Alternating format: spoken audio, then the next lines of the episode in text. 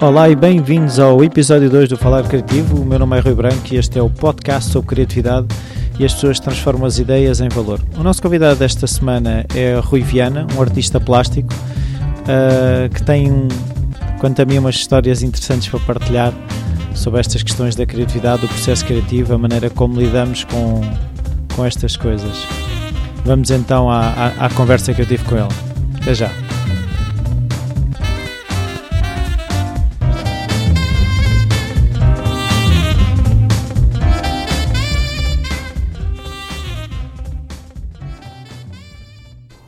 Olá Rui, obrigado por, Olá, eh, por, é um prazer. por este tempinho que, vamos passar aqui os dois. Ahm, gostava de começar por eh, saber eh, se no teu ambiente familiar, na tua, ah, na tua infância, se era um sítio onde estimulavam a criatividade, se havia música, se havia pintura. Era, sempre foi, desde, desde muito pequeno, porque o meu pai tinha meu pai tinha fundado com um grupo de amigos em Campo de Ourique uma república de artistas. E eu desde muito cedo ouvia falar no, no 111, era o nome da porta na rua Coelho da Rocha, e ouvia muito falar no 111 e nos artistas do 111.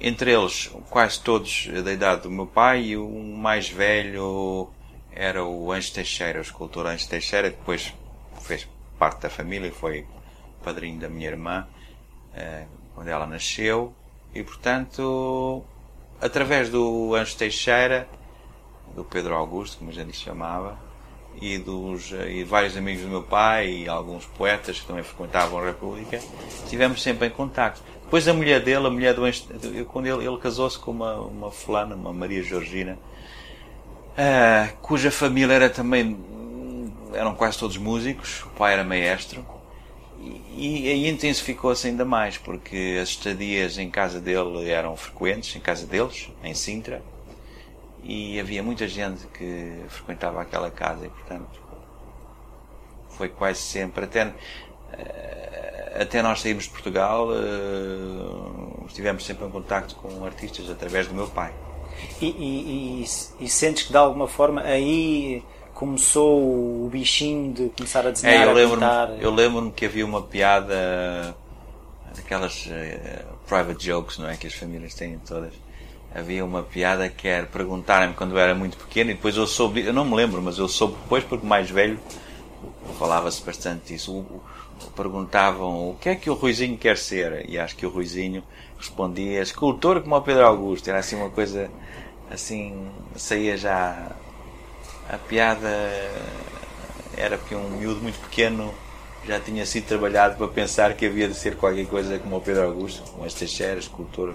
Depois acabei por nunca fazer escultura, mas, eh, mas desde muito cedo sim fui trabalhado para aí. Aliás, havia uma coisa que se passava que eu acho que aí eu acho que os meus pais exageravam um bocadinho. Eh, Tudo o que eu fazia tinha, tinha imenso valor, não é? Tudo era bom. Tudo era muito bom. Eh, e eu sei que hum, houve, houve- eh, eu hoje acho que houve quando eu era mais velho e continuei a desenhar e a pintar acho que faltou um bocadinho de espírito crítico ah, quer da parte deles quer da minha parte e Para selecionares o que é que era alguns bom, ami- o que é que não era e bom. de alguns amigos que iam lá à casa e a quem eles mostravam coisas minhas eu, eu, eu- teria sido bom que eu tivesse ouvido dizer pai isto é uma grande merda tens que fazer isto de novo de outra maneira ou assim uma coisa Sim, sim. O- Obrigar-te a explorar. eh, sim Pronto.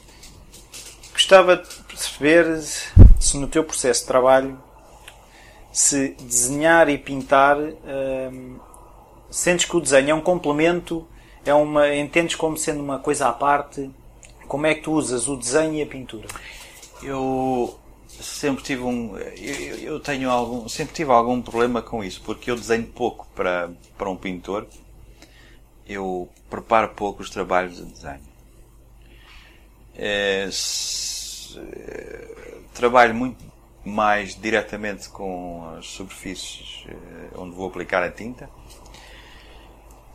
E, e agora, ultimamente, há uns anos, esta parte, comecei a fazer uma coisa que me dá muito mais prazer do que propriamente a preparação do, do desenho, do, da pintura, que é fazer alguns fazer algum trabalho de desenho em cima da pintura. Uh, hoje, tec, tecnicamente, isso é possível com alguma facilidade, porque há marcadores que permitem trabalhar em cima dos, desenhar em cima dos óleos, dos acrílicos.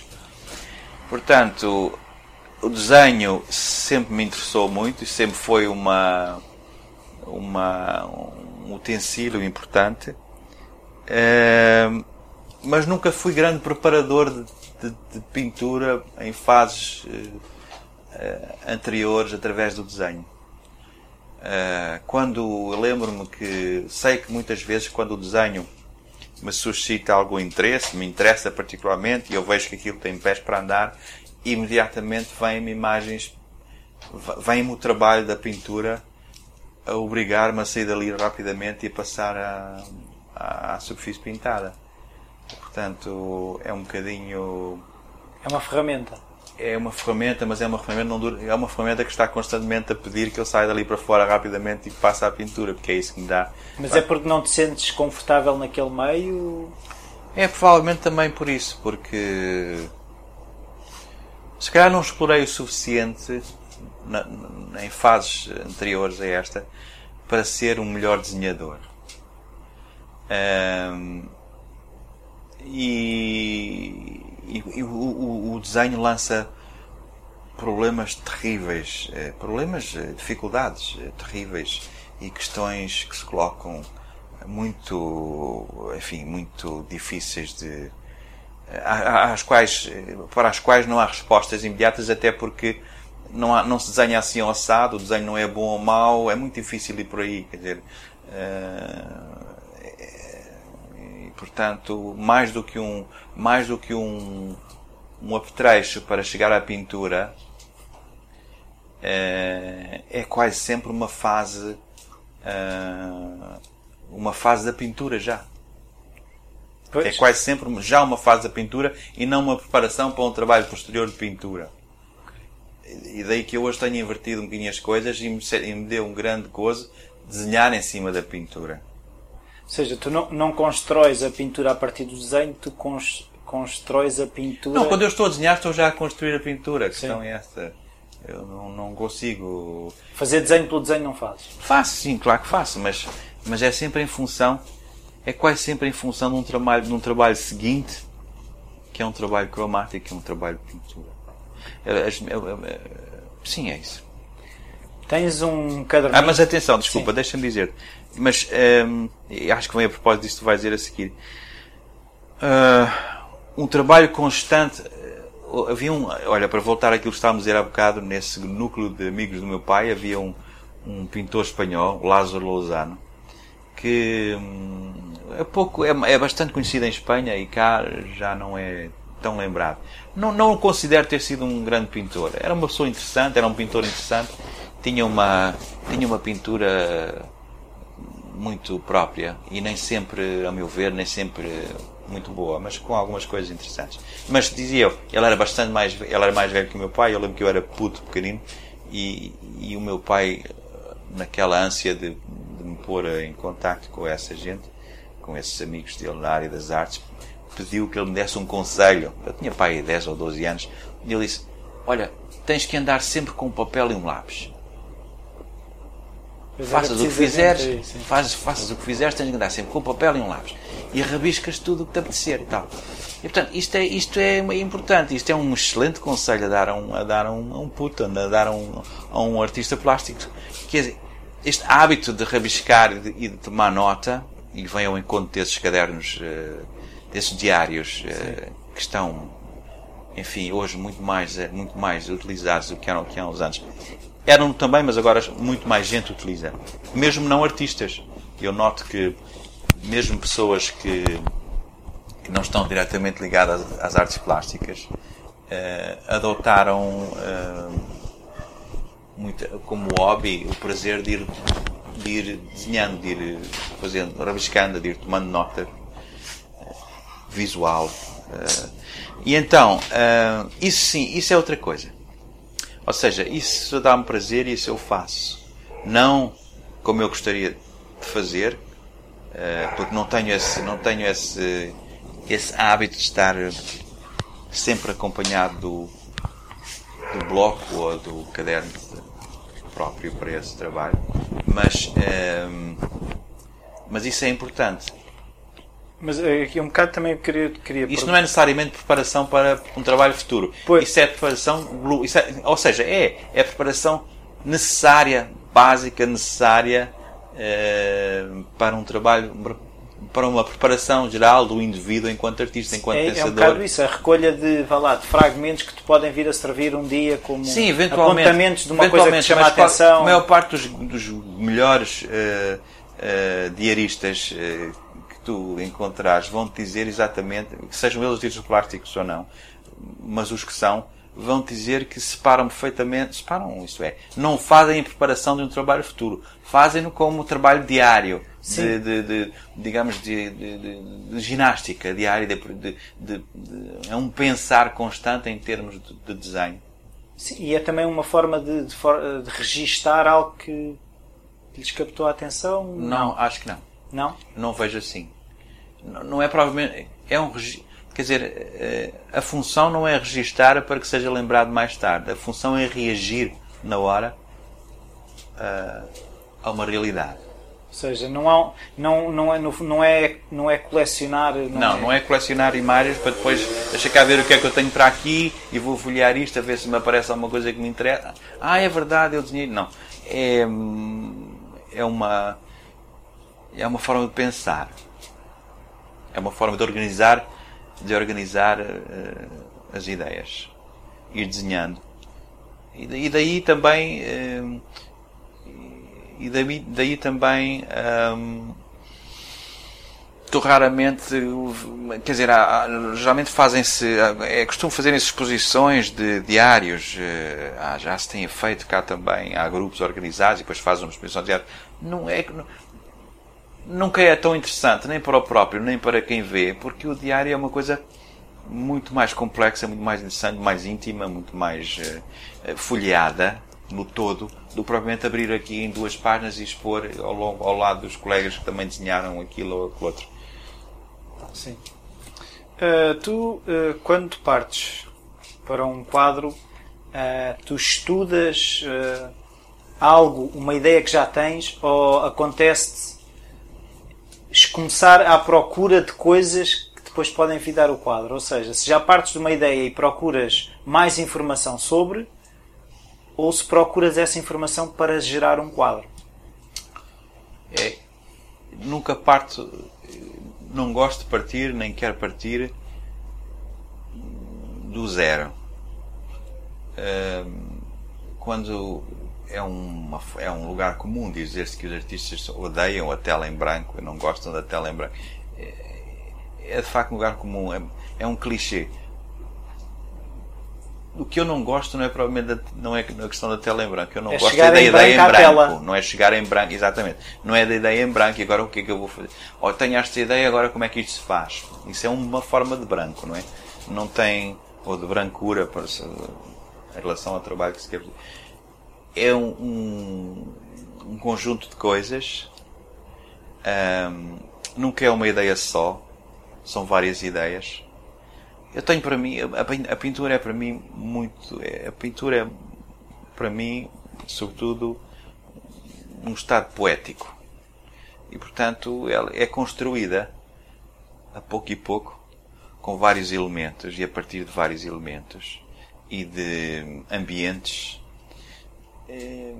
E portanto, quando eu chego à fase em que digo que vou uh, começar a trabalhar numa superfície que não é necessariamente uma tela, Pode ser a flanela, preta que eu tenho usado, ou pode ser eh, um cartão. Um, já tenho uma quantidade razoável de ideias. A questão agora é pô-las em contacto umas com as outras. Se, como eu há bocado te disse, uh, não há propriamente uma preparação para um trabalho, no sentido em que preparei a tela, já tenho as tintas, sei que as, as tonalidades vão ser estas ou aquelas, não há propriamente isso. Eu vou também muito, eu vou também descobrir em grande parte aquilo que vou fazer já em cima do trabalho que vou começar. Uh, daí, daí que não me seja muito familiar, daí que não me seja muito agradável preparar em desenho que vou fazer, porque tudo vai acontecer naquele, quase tudo, vai acontecer naquele momento. Eu vou recuar e avançar, eu vou, uh, eu, eu, vou mais longe e depois resolvo voltar atrás, eu vou desenhar em cima, vou, enfim, é tão, é raramente, é muito menos, raramente é muito menos messy, messy do que, do que isso, é, é sempre bastante mexido. Uh... Com colagens, com coisas retiradas, com, com, com coisas escritas, com, enfim. É assim, uh, eu, pronto, nós conhecemos já há algum tempo e há alguns quadros que, que eu conheço teus fazem, ou seja, são quase fotografias de uma história que tu criaste. Exato. Que te ajudam a construir a tela. Exatamente. Ou seja, aquele resultado final é a construção de um mundo. Ou seja, tu tens que construir esses mundos para tirar aquela fotografia? É, exatamente. Eu acho que é curioso porque eu acho que uh, o que acontece é que eu vou-me apercebendo que aquilo são. Uh, como, como é que se chama na banda desenhada? São um, Pranchas? É, é, sim, é como se fossem partes de uma prancha só. Sim. No fundo, e se calhar isto acontece com a maior parte dos artistas plásticos, não sei. Mas aquilo são partes de uma prancha só. Eu sou capaz de. Eu não tenho que fazer um grande esforço para encontrar o fio condutor àquilo tudo. Aliás, houve momentos em que, houve momentos em que eu me apercebi de que a tela A e a tela B são dois. Aliás, tu conheces esse, é aquela charuinha grande e aquela Sim. montanha com as, com as, aquelas uh, bandeirolas uh, coloridas, são do, duas perspectivas do mesmo sítio. Uh, onde o que está em primeiro plano na primeira tela um, deixa de ser importante na segunda e, e eu já passei, já dei a volta àquilo, estou no outro lado da montanha e agora tenho outra perspectiva e a história é a mesma, já começa a ser ponto de partida para uma outra e depois, sentes, e depois há, depois há histórias, avançar, depois há histórias paralelas, não é? Sim. E mundos paralelos ali. E portanto estas coisas vão secando. E sinto que. Uh, ou seja, que, que, o facto de teres essa história te ajuda a tomar decisões. Pois é, não, isso é uma salvação. E não é uma boia de salvação. Quer dizer, não é bem uma boia porque é o que me interessa fazer. Mas é isso que me dá um, é isso que me dá alento. É o facto de eu estar no meio de uma história grande com várias narrativas e, e eu sinto-me bem ali, porque estendo o braço e, e, e, puxo uma ponta e aquilo tudo faz sentido.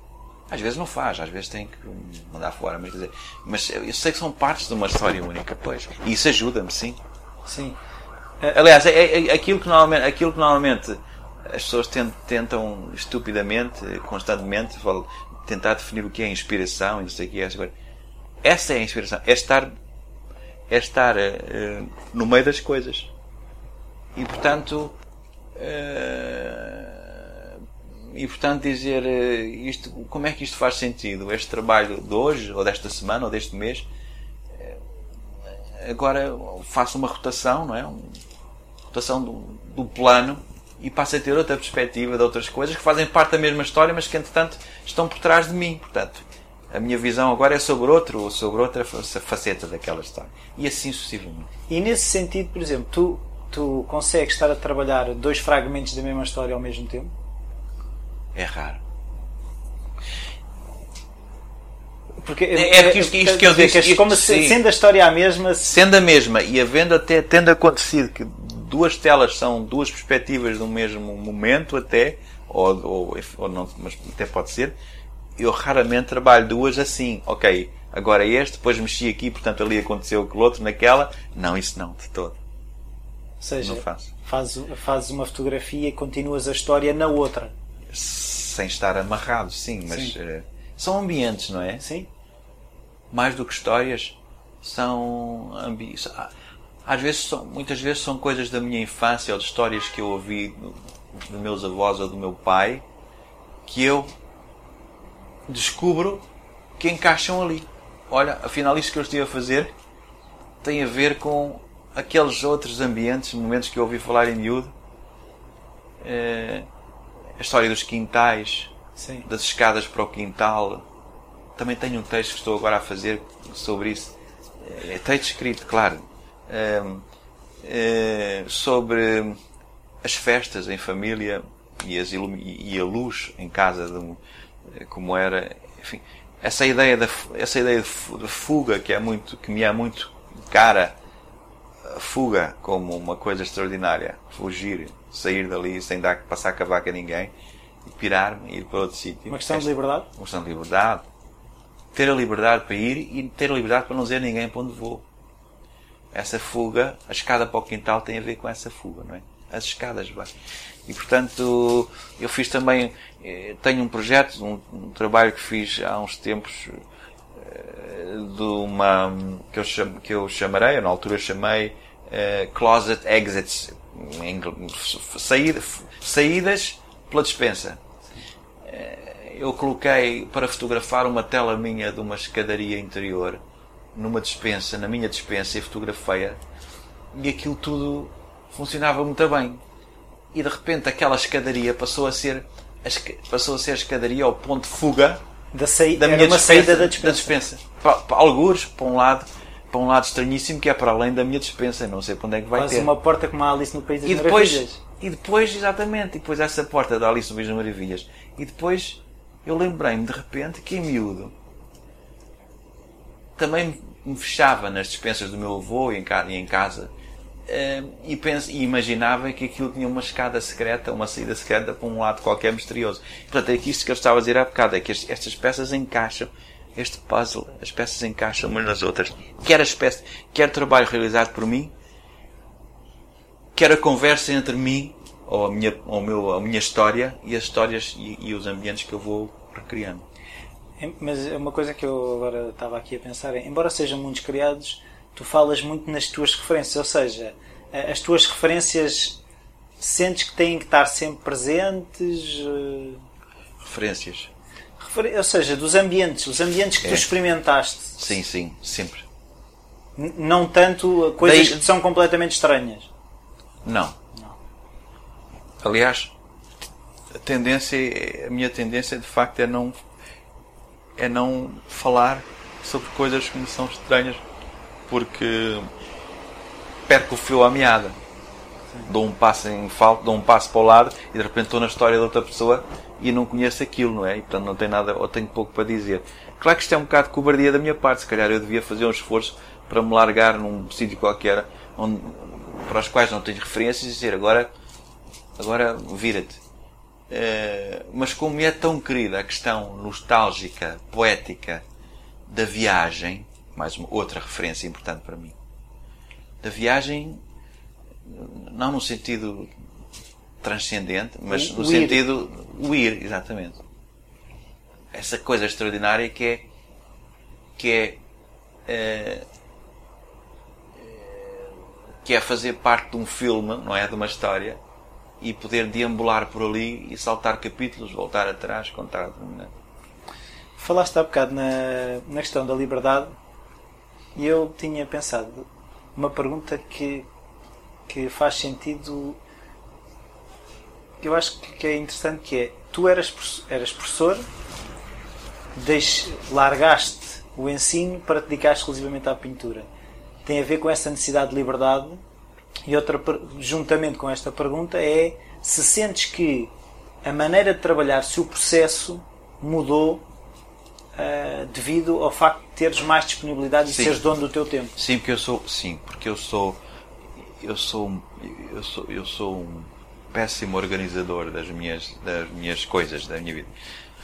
Sou um desorganizado, no fundo. E então, ah, quando eu tinha, ainda hoje isso acontece, quando eu tenho alguns ao longo do dia, ou no fim do dia, ou ao meio da tarde, uma tarefa qualquer que não tem nada a ver com uma festa profissional, como era na altura, tinha uma aula, tinha duas, ou tinha aulas todo dia, mas tinha um furo entre as, entre as duas e as cinco. Ah, posso ir pintar entre as duas e as cinco. Nada. Impossível.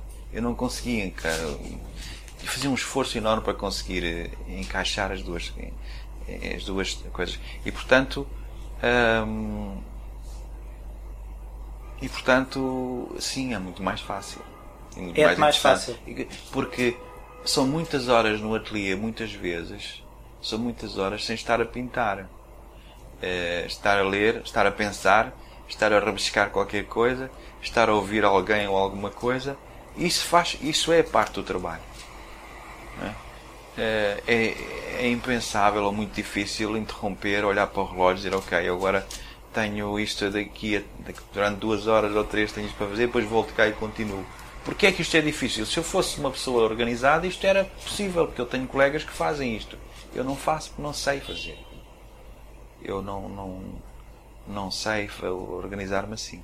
E sentes que o, o, gostas mais do resultado, ou seja, de passares mais tempo Claro, nisso? porque isso permite-me eh, isso permite-me encadear tudo isto que nós temos estado a dizer e dá uma liberdade suficiente para encadear ao longo do dia ou dos dias estas várias coisas e perceber e perceber eh, e perceber esses pontos de união e estabelecer novos pontos com mais calma e mais seriedade, com mais honestidade. Uh...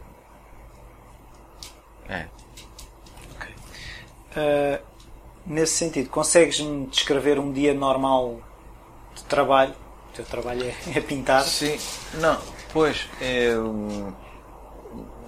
as, manhã, as, manhãs, as, manhã, algumas, as manhãs não são muito produtivas, não são nada produtivas, mas são, são preparadoras, são regimes preparatórios para a tarde, que é ser muito melhor. É, e portanto, geralmente gosto de. Agora tenho um ateliê novo, portanto fiz uma mudança. Ainda estou em fase de desencaixotar coisas, mas gosto de me chegando lá, gosto de sentar, provavelmente leio o jornal, leio alguma coisa, faço, faço, dou uma olhadela para aquilo que está, aquilo que está desde o, a, a noite anterior, o dia anterior, como é que ficou. Às vezes é uma surpresa, às vezes é uma desagradável surpresa, muitas vezes ultimamente até tem corrido melhor. Portanto, olho assim o que os que em inglês a bird's eye view, não é? Assim, uma espécie de olhar de cima e ver num todo de repente como é que está.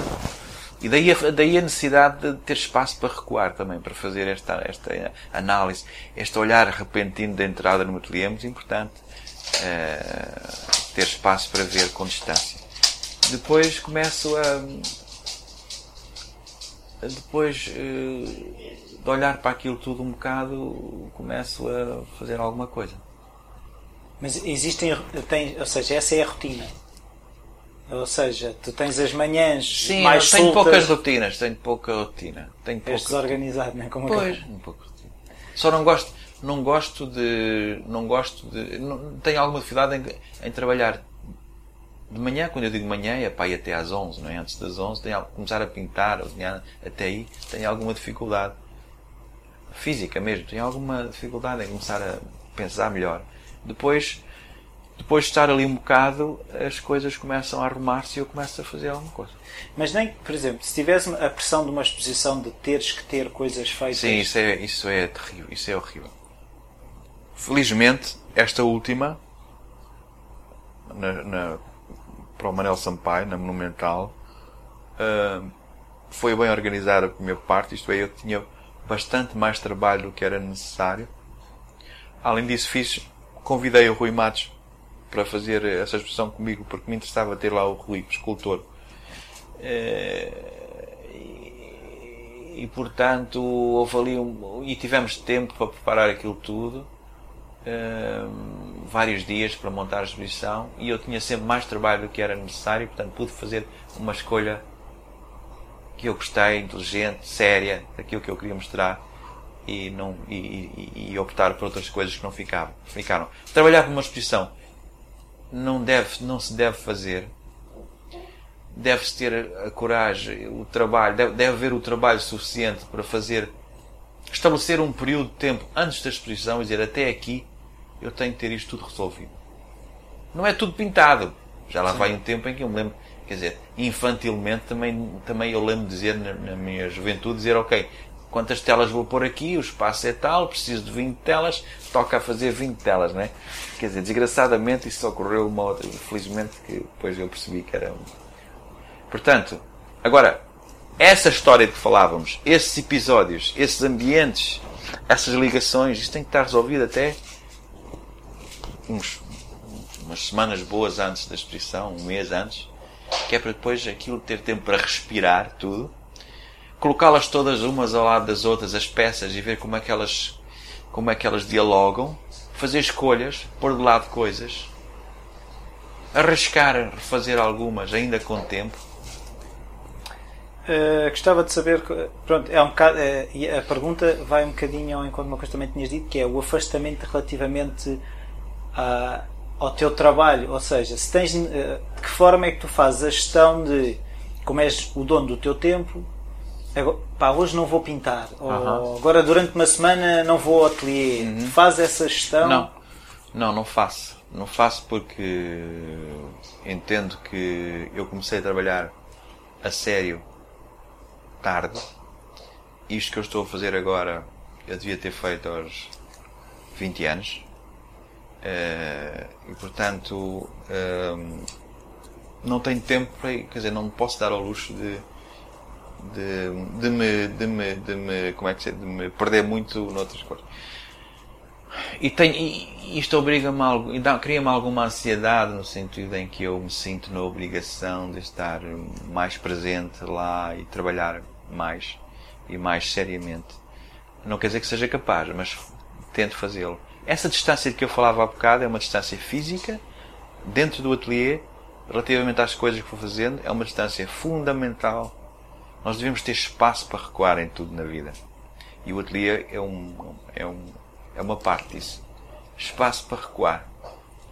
Uh, com, equivale a humildade. Né? Recuar, ter espaço para recuar é a mesma coisa que ter a humildade necessária para ver aquilo com como se fosse a primeira vez. Com o tal espírito se... crítico que, que sentiste falta na infância. Exatamente.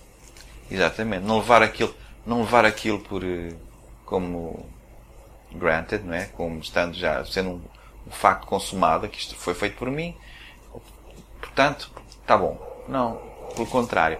E esse afastamento é um afastamento físico, como ele dizia, mas é também um afastamento uh, para para dar menos importância às coisas, pois dá menos importância, quer dizer, dá menos importância, ou seja, pôr tudo em, pôr tudo em, pôr um grande ponto de interrogação em cima daquilo tudo não quer dizer que ele não seja sério, porque foi feito com seriedade, mas pôr sempre em causa aquilo tudo. Essa é a distância. A distância é isso. Aliás, há uma coisa curiosa que, numa conversa com, com o meu pai, eh, há muitos, muitos anos atrás, sobre arte, arte não figurativa, arte abstrata, eh, eu lembro de, a certa altura, chegámos à conclusão, um e outro, a falar sobre o assunto, que isto era uma questão de distanciamento também. E esta, este distanciamento, este afastamento, ou este distanciamento é no sentido em que aquilo, aquilo que numa tela muito grande, numa parede de um museu ou de uma galeria, é, para a maior parte de nós, uma, é uma arte não figurativa, ou uma pintura abstrata, é uma questão de tirar aquilo, não é mais do que tirar aquilo de um contexto qualquer. Aquilo foi retirado de um contexto, passou a ser abstrato, passou a ser não figurativo. Se calhar se pudéssemos ver a, a imagem maior, encontrarmos, ah, isto é um fragmento. É uma unha. Isso. Ah, isto é um fragmento de outra coisa. A arte abstrata é sempre um fragmento de uma coisa maior. Que advém de, de um trabalho. Nesse assim, de que forma é que o, o arriscar, uh, o erro, a crítica te influencia nas escolhas que vais fazendo? Ou seja, uh, tu fazes e depois criticas ou acontece às vezes no próprio momento em que estás a fazer é para parar, eh, repensar? Eu não percebi bem a pergunta. Se... É, é, um bocado hum, se, se, se, o teu sentido crítico sim. Uh, te leva a desistir de projetos. Ah, sim, sim. Sim, sim. Fico furioso porque, sobretudo, uh, tenho pena de não ser capaz de não ter eh, talento suficiente para realizar como quero e, e à velocidade a que quero ou gostaria de poder fazer, realizar algumas, algumas algumas obras.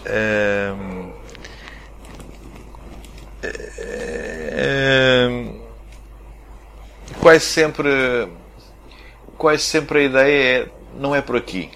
Olha, afinal não é por aqui. Mais do que não é isto, é quase sempre isto. É quase sempre aquilo que eu quero. Não é aquele caminho, não é por ali.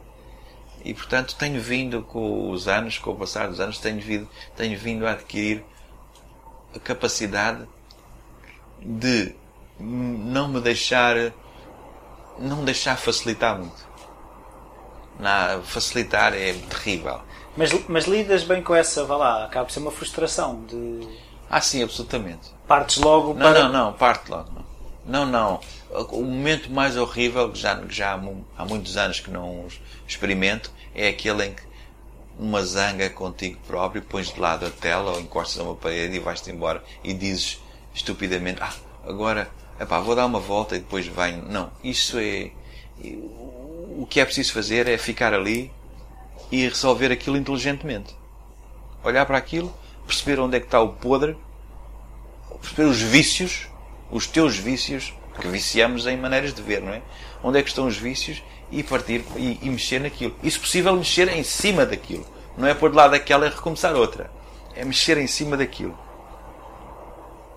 Pois, se calhar, por isso é que tu também, se calhar, gostas mais da, da parte da pintura que permite mais essa exploração. Pois, eh, pois, eh, há muito de texturas que eu gosto muito, não é? Aliás, admiro, e por isso, eh, admiro muito obras como a do Tápias e, gente que experimentou muito a fundo essa ideia do, do, do toque, não é? Da extensão da mão nas, na matéria, do, do, do registro nas paredes, nos muros. E eu também tenho colagens e coisas que risco e coisas que, que se veem na minha pintura que vêm daí. Portanto, é preciso insistir em cima daquilo que ficou que não está resolvido. Eu acho que essa é a melhor, eu acho que essa é a melhor maneira. Eu outro dia eu ouvi um, um conceito que, que, também queria saber a tua opinião, que é um bocado que os artistas têm um bocado uh, o drama de vender sem se venderem. Ou seja, uh, tu quando pintas esperas que haja pessoas que se interessem. Claro. Mas já alguma vez condicionaste o teu trabalho por epá, isto é mais. vende-se melhor do que aquilo? Não. Não, de todo. Mas esse equilíbrio às vezes isso não é quer dizer isso não sim isso não quer dizer que eu não esteja aberto à ideia de que quer dizer não, quase sempre quase sempre pintamos acho eu quase sempre produzimos trabalho pintamos digamos, eh, pensando nas pessoas que estão mais perto com quem nos damos os amigos os colegas artistas. É, é mais para aí que é dirigido. É assim, conhecem-me, as pessoas conhecem-me. O Rui é assim, pensa desta maneira, interessa-se por estes ambientes, descobre as coisas desta maneira. É mais nesse sentido, é ir ao encontro, não é para agradar, não é? Mas ir ao encontro de uma uh, de um discurso que me é próprio, ir ao encontro de um discurso que me é próprio, que me é gratificante, mais propriamente de um discurso que, que venda ou que é gratificante num, para, para quem visita uma galeria. Isto tem riscos, claro, mas quer dizer, quer dizer também é verdade que um, eh, eu sei que há alguma qualidade naquilo que eu faço. Não, não posso, não posso tem, eu sei que há, eu sei que eu já não sou um principiante, portanto, dificilmente eu me deixo levar por uma coisa que eu faço não tem nada a ver comigo e que eu sei que só é assim porque, eu, porque vai agradar, eh, porque é moda ou porque aquela galeria pede que seja assim. Não. Já tenho tempo suficiente e experiência suficiente enquanto pintor para desenvolver o meu trabalho.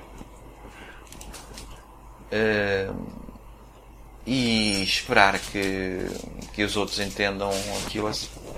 É, é, tu disseste, normalmente uh, os artistas são entendidos como acabam por ser um pouco egoístas as pessoas normalmente veem aquilo como eles estão a fazer aquilo porque eles gostam de fazer aquilo um, para eles, mas tu, o que tu acabaste de dizer é precisamente. Tu fazes para os outros.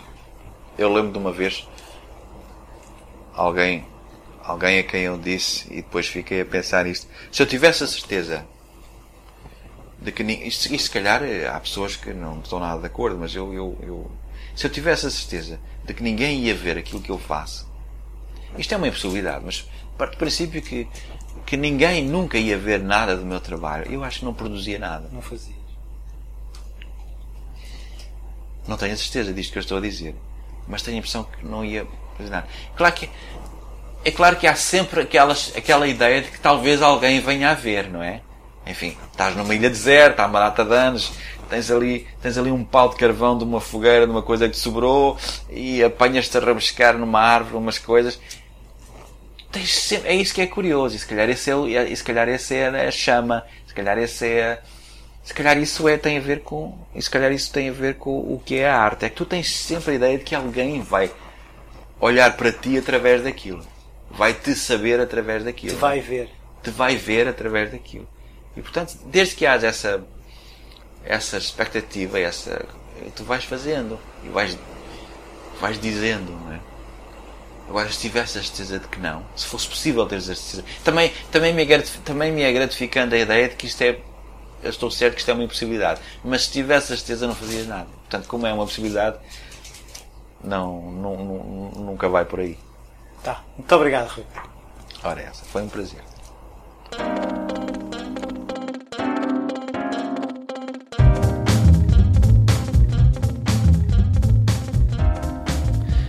Olá, bem-vindos de volta. Uh, espero que tenham gostado da entrevista. Uh, isto foi uma conversa entre amigos, já conheço o Rui há algum tempo, uh, mas mesmo assim acho que conseguimos falar de coisas que interessam a mais pessoas do que só nós dois.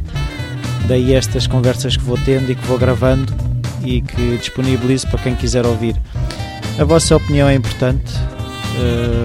podem passar pelo site falarcreativo.com Uh, também podem enviar um e-mail para rui.falarcreativo.com uh, eh, podem mandar sugestões, sugestões de convidados, uh, temas que gostassem de, de ver abordados.